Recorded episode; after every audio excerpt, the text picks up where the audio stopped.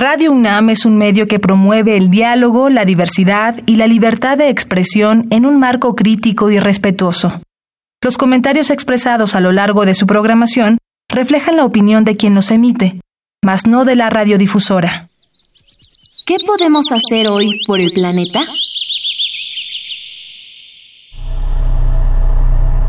La subida de temperatura, consecuencia del cambio climático, obliga a usar en mayor medida el aire acondicionado, lo que significa liberar más CO2 en el aire y contribuir al cambio climático. Si cuentas con uno de estos aparatos, úsalo con responsabilidad. Y si planeas adquirir uno, procura que tenga etiqueta energética A, ya que gasta hasta un 60% menos de energía. Habitare Hola, queridos ecófilos. Estamos en Habitare, Agenda Ambiental Inaplazable. Yo soy Ixlisochi López y, como cada emisión, me acompaña la doctora Clementina Equiwa. Hola, Ixlisochitl. Es un gusto estar nuevamente por aquí en nuestra emisión semanal. El día de hoy tenemos a Fernando Álvarez Noguera del Instituto de Biología y nos trae unas historias fantásticas. Gracias, Fernando, por estar aquí. Hola, muchas gracias por invitarme. Con mucho gusto. Bueno, pues hoy hablaremos con el doctor sobre el arte de buscar especies. Y pues ya estaremos contando ahí varias historias para que ustedes se enteren de todo lo que hay en los distintos rincones del país. Una maravilla. Bueno, entonces esto es Habitare, Agenda Ambiental Inaplazable. Bienvenidos. El Instituto de Ecología de la UNAM y Radio UNAM presentan. Toma segundos destruir lo que ha crecido en años Toma horas devastar lo que se ha formado en siglos. Tomar acciones para rescatar nuestro ambiente solo requiere un cambio de conciencia. Habitare. Agenda ambiental inaplazable. Ciencia, acciones y reacciones para rescatar nuestro planeta. Nuestra, casa.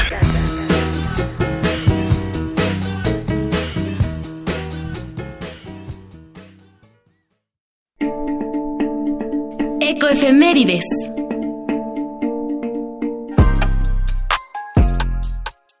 8 de noviembre, Día Mundial del Urbanismo. El 8 de noviembre se celebra el Día Mundial del Urbanismo en más de 30 países de cuatro continentes. Es un día donde se reconoce y promueve el papel de la planificación en la creación y manejo de comunidades urbanas sostenibles dentro del marco legal al que pertenecen. Estamos en Habitare, nuestra casa.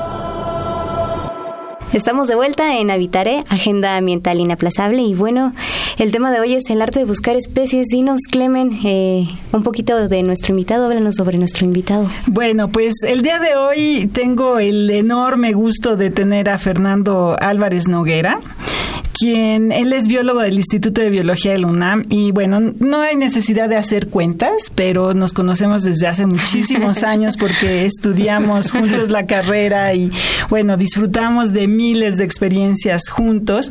Y eh, después de terminar la carrera él hizo un doctorado en Estados Unidos en la Universidad de Maryland, si no me equivoco, y después eh, regresó a México y se incorporó al Instituto de Biología de de la UNAM y él se ha especializado en crustáceos. Entonces, bueno, entre la especialidad de los crustáceos y la búsqueda de especies para hacer estudios de biogeografía o filogenéticos, bueno, tiene unas historias fascinantes que nos va a compartir ahora. Muchísimas gracias nuevamente, Fernando, por estar aquí.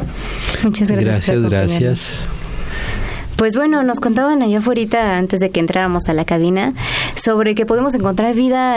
De pronto uno cree que para poder encontrar nuevas especies y demás tiene que darse un clavado al fondo del mar o irse así a lugares súper extraños, pero resulta que no, que están a la vuelta de la esquina, en cerca de los lugares donde vivimos, donde menos lo imaginamos. Nos platicó el doctor que encontró pues una nueva especie que creía extinta en el lugar y de repente pues le dijeron que ella estaba al lado de un centro comercial y una, un complejo habitacional, ¿no? Pues sí, esta experiencia en Cuautitlán Izcalli, nos vamos a Cuautitlán Izcalli. Vámonos a Cuautitlán Izcalli, pues... Eh, Resulta que un día me enseñan las fotos de unos animalitos que habían encontrado en la laguna de Axotlán. Esto es en Cuautitlán Izcalli.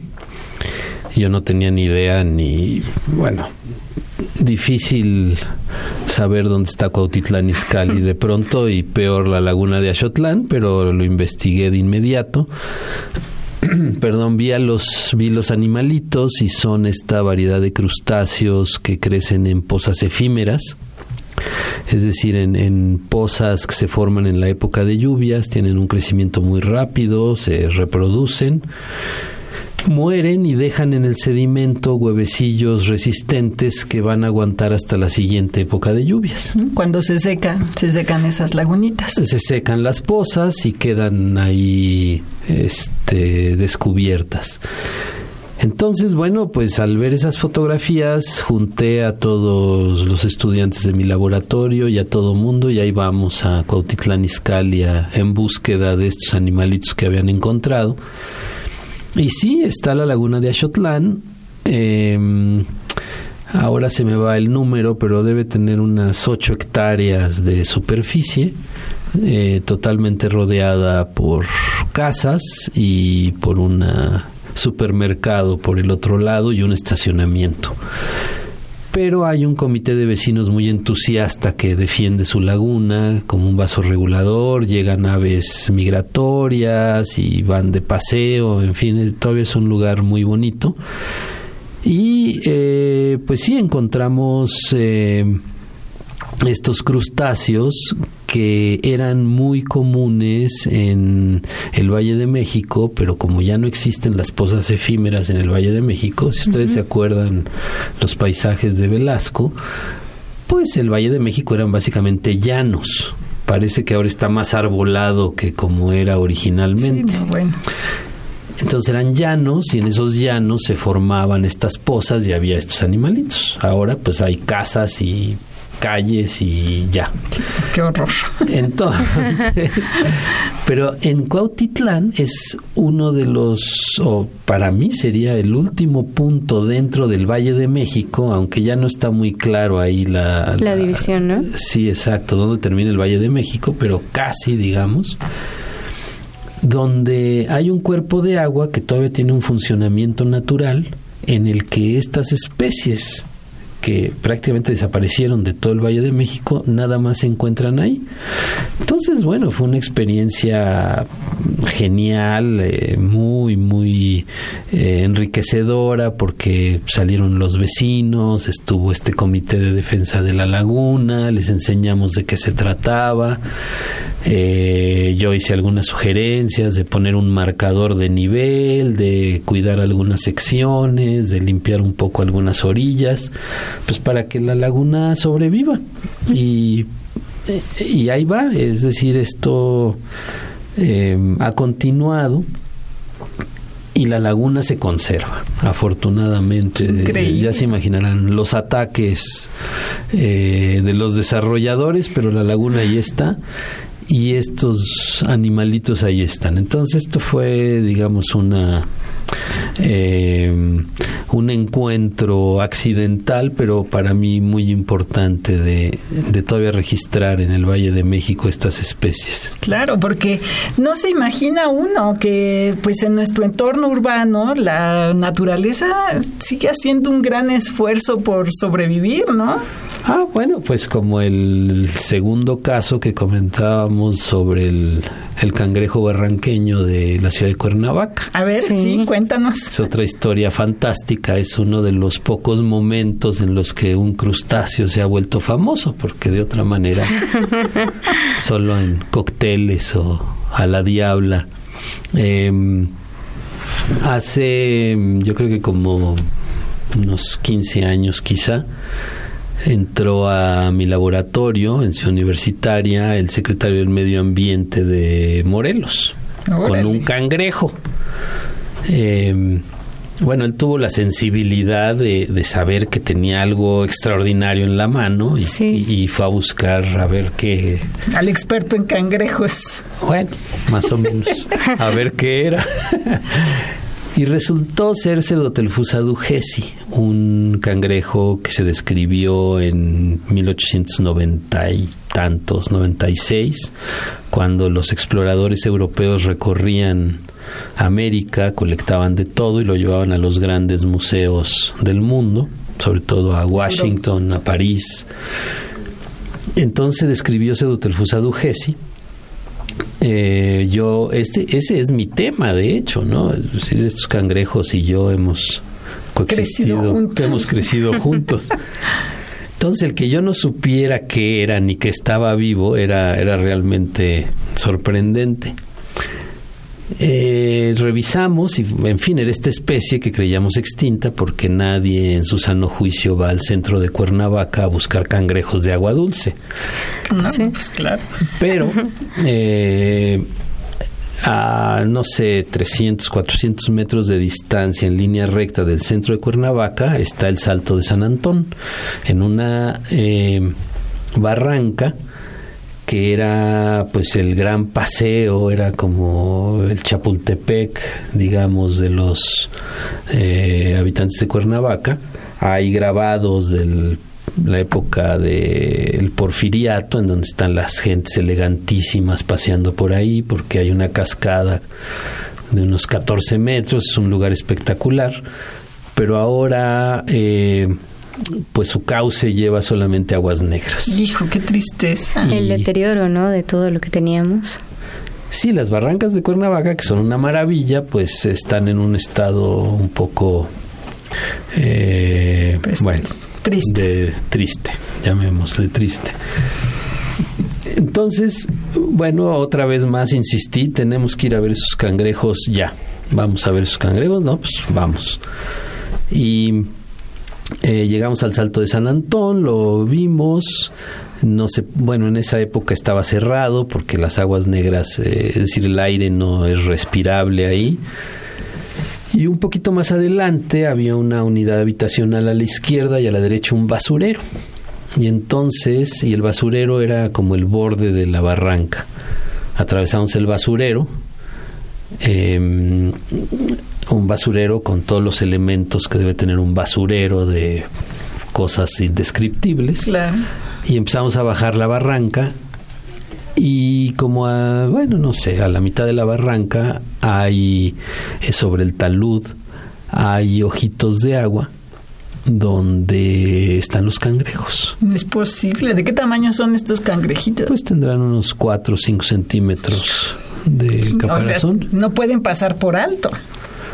Sí No. los ves fácilmente, ¿no? Bueno, pero eh, es decir, quien eh, ¿Quién va te a dice vámonos de barranca, no?" paseo, te voy a llevar de paseo al basurero Sí, Sí, pues no, sí. pues no, y nunca. luego vamos a bajar a las aguas negras. Pues dices, no, bueno, gracias por la invitación, pero, pero será en otra ocasión. Claro. Bueno, la, la digamos, eh, lo increíble del asunto es que los cangrejos han sobrevivido protegidos por el deterioro, porque nadie se acerca a esos lugares, son unos lugares infames, ¿no? Claro, y no han decidido construir más cosas ni limpiarlo, ¿no? Que luego transforman completamente el ecosistema, sino que pues ahí están más o menos, ¿no? Pues ahí están más o menos. eh, bueno, se lanzó un gran programa de rescate de las barrancas de Cuernavaca, teniendo al cangrejito barranqueño, además endémico de esas barrancas, Hijo, no es posible. eh, como la especie bandera. Sí. Eh, luego otros grupos locales empezaron a trabajar con el cangrejito, hay otras eh, poblaciones también en esa barranca. Después vino una controversia eh, muy grande porque se abrió un tiradero, eh, tiene un nombre elegante los tiraderos, relleno sanitario, en Loma de Mejía, que aunque está como tres, efectivamente como tres lomeríos hacia el oeste, eh, se ha demostrado por investigadores del Instituto de Geofísica que los lixiviados entran al acuífero y llegan hasta Cuernavaca y llegan hasta donde están los cangrejos. No, no es posible. Entonces un grupo de ambientalistas trató de parar Loma de Mejía. Loma de Mejía además se cerró, luego se abrió, luego se cerró. en fin, ha sido una, una cosa terrible. Pero teniendo una especie endémica ahí, lo cual es un asunto espectacular, un cangrejo endémico de la ciudad de Cuernavaca, pues eh, esperaríamos acciones mucho más decididas para, para cuidarlo. Entonces, este asunto de andar buscando especies, a lo mejor las especies me andan buscando a mí. Pero eh, estos casos son muy simbólicos en tanto que representan interacciones con la sociedad directas. Exactamente. Y que además es un termómetro del estado de salud de, de el entorno. Entonces, eh, bueno, de vez en cuando aparecen historias fantásticas. Fantásticas como estas. Sí, como decía Clemen, ¿no? Como la naturaleza busca su cauce de la manera de renovarse, de resurgir de pues de donde existía, ¿no? Después de cuánto tiempo vuelve a saber uno de esas especies claro. que, que son endémicas, o sea, que siempre que ese fue su lugar de origen, ¿no? Claro. Sí, sí, para mí resulta conmovedor ver a todos estos animalitos, ¿no? luchando contra las contra el, el ser humano en estado salvaje que se la pasa destruyendo todo, ¿no? Sí, indudablemente. Que busca abarcar cada vez más, ¿no? Y también la importancia como de conocer nuestro entorno y tratar de, pues, de protegerlo, ¿no? Claro. Bueno, vamos a hacer una breve pausa porque vamos a escuchar la cápsula de Mujeres en el Campo. Ya regresamos. Mujeres en el Campo.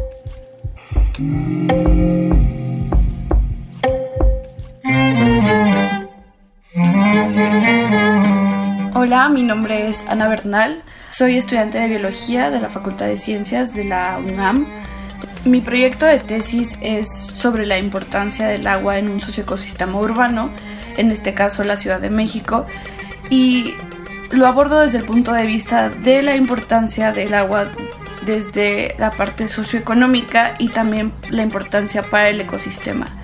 El agua, al ser tan importante para nuestra vida diaria y para el ecosistema, también es vulnerable a diversos fenómenos, por ejemplo, los desastres naturales, los que hemos vivido a lo largo de la historia de la Ciudad de México. Un ejemplo es el sismo de hace dos años, donde muchas personas se quedaron sin agua, no tenían agua de calidad o, simplemente el suministro fue cortado.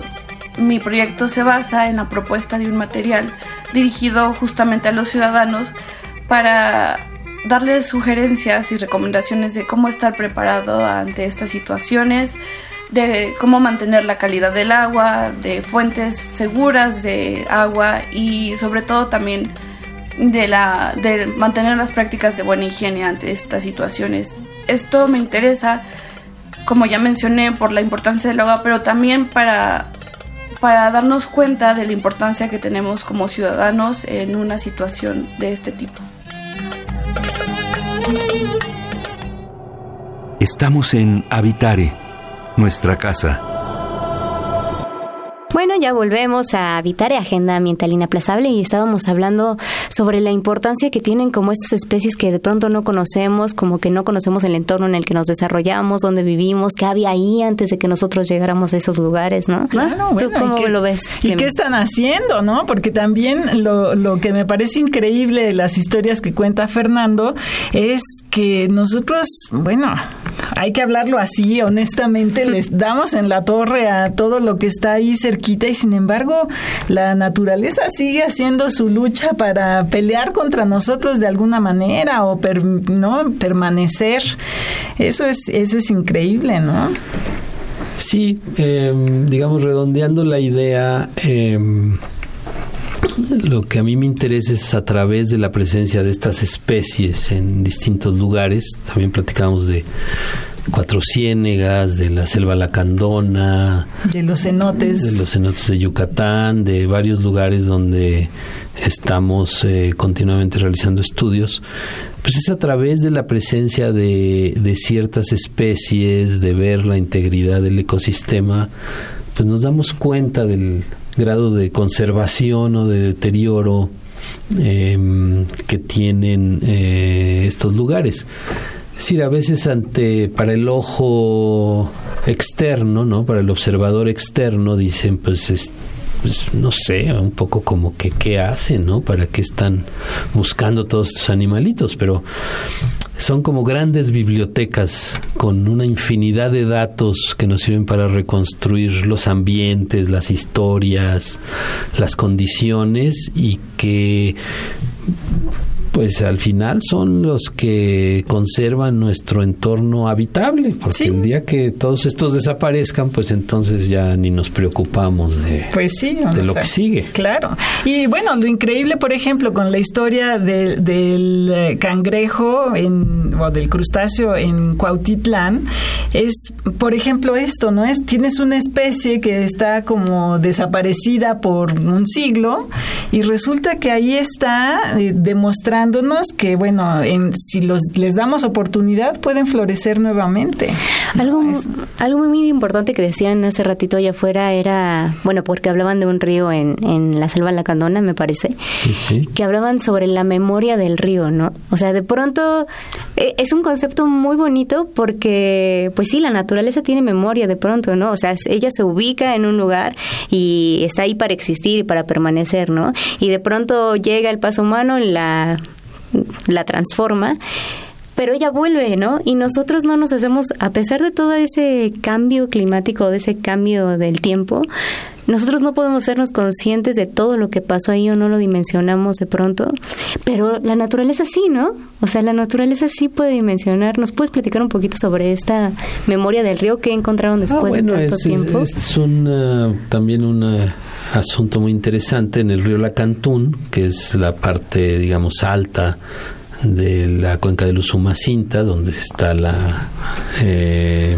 la selva lacandona pues que el sedimento se ha estudiado durante muchos años, la composición del sedimento. Entonces resultó que en, el, eh, en un evento de inundación tremendo, creo que fue como en el 2008, del huracán Mitch, se detectó DDT en el río. Entonces los químicos a cargo de este estudio estaban sorprendidos porque decían, el DDT no se fabrica en el mundo hace 50 años y tampoco se aplica. Sin embargo, este río ahorita está llevando DDT. llevando DDT. ¿Qué cosa? Pero es el DDT que estaba en el sedimento y que la inundación eh, resuspendió y apareció. Eh, pasó la inundación y el DDT desapareció, por supuesto. La conservación es un asunto de la naturaleza. Claro. La naturaleza está ahí y si uno la deja, resurge. Pero, digamos, toda la idea de conservación eh, no, no le puede uno reclamar a la naturaleza, ¿no? Porque no hizo su trabajo, ¿no? Nosotros tenemos que darle chance. Exacto. Y, contribuir también, ¿no? A, pues sí, a que tome su cauce, ¿no? Claro, exactamente. Qué increíble. Me encantan, me encantan estas historias ver. Vamos a hacer una pausa para escuchar la cápsula La biodiversidad y yo. La biodiversidad y yo.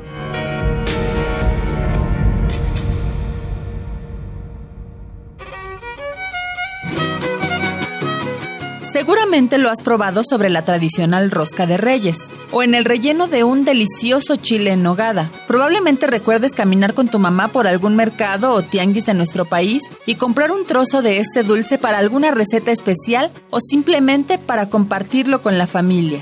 ¿Sabes a qué nos referimos? El acitrón es un dulce cristalizado preparado a partir de la cactácea comúnmente conocida como biznaga. La biznaga, nombre que se le da a los cactus del género Ferocactus y algunos Equinocactus, es endémica del continente americano y la podemos encontrar desde Canadá hasta Argentina. En el 2005, la Secretaría de Medio Ambiente y Recursos Naturales, Semarnat, la declaró como una especie protegida en la norma oficial mexicana 059. Por lo tanto, su extracción sin permiso de las autoridades se considera un delito. Debido a la dificultad para conseguir la biznaga, algunas personas han recurrido a la falsificación del acitrón, preparándolo con sandía que no madura o mezclas artificiales. No obstante, es difícil diferenciar cuál acitrón es de biznaga y cuál no, por lo que lo mejor es dejar de consumirlo por completo o sustituirlo por otros dulces como el ate.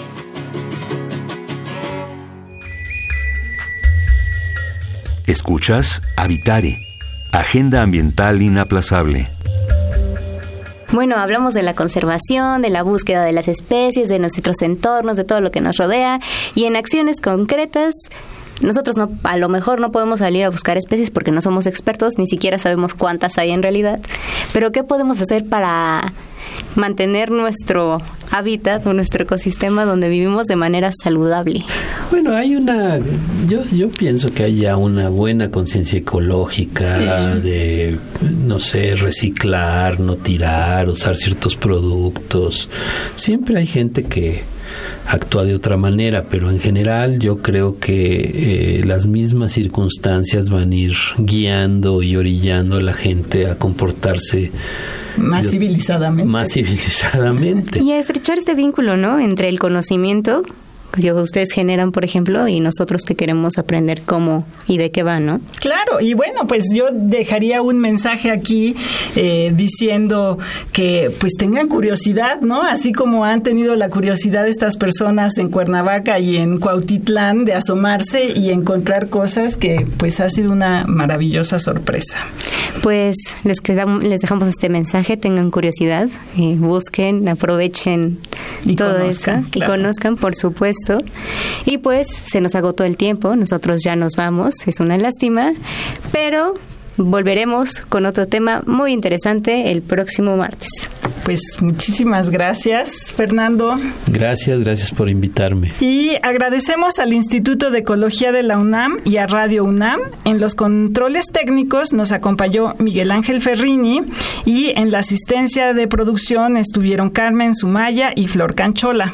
En información estuvo Aranza Torres y Gaby Jiménez Casas. Producción de Paco Ángeles. Y voces de Clementina Equigua. E Istlizochitl López. Esto fue Habitare, Agenda Ambiental Inaplazable. Hasta la próxima. Hasta la próxima.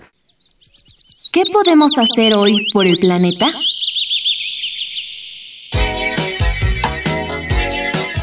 El humo del tabaco tiene más de 7.000 sustancias tóxicas que constantemente son liberadas al aire que todos respiramos, incluyendo monóxido de carbono además de que su combustión produce 225 mil toneladas de dióxido de carbono al año.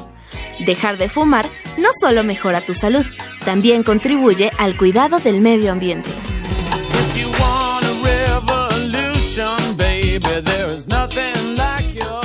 Visita ecología.unam.mx para obtener más información sobre el tema de hoy. Y si quieres escuchar todas nuestras emisiones, entra a radiopodcast.unam.mx. Radio UNAM y el Instituto de Ecología de la UNAM presentaron Habitare, Agenda Ambiental Inaplazable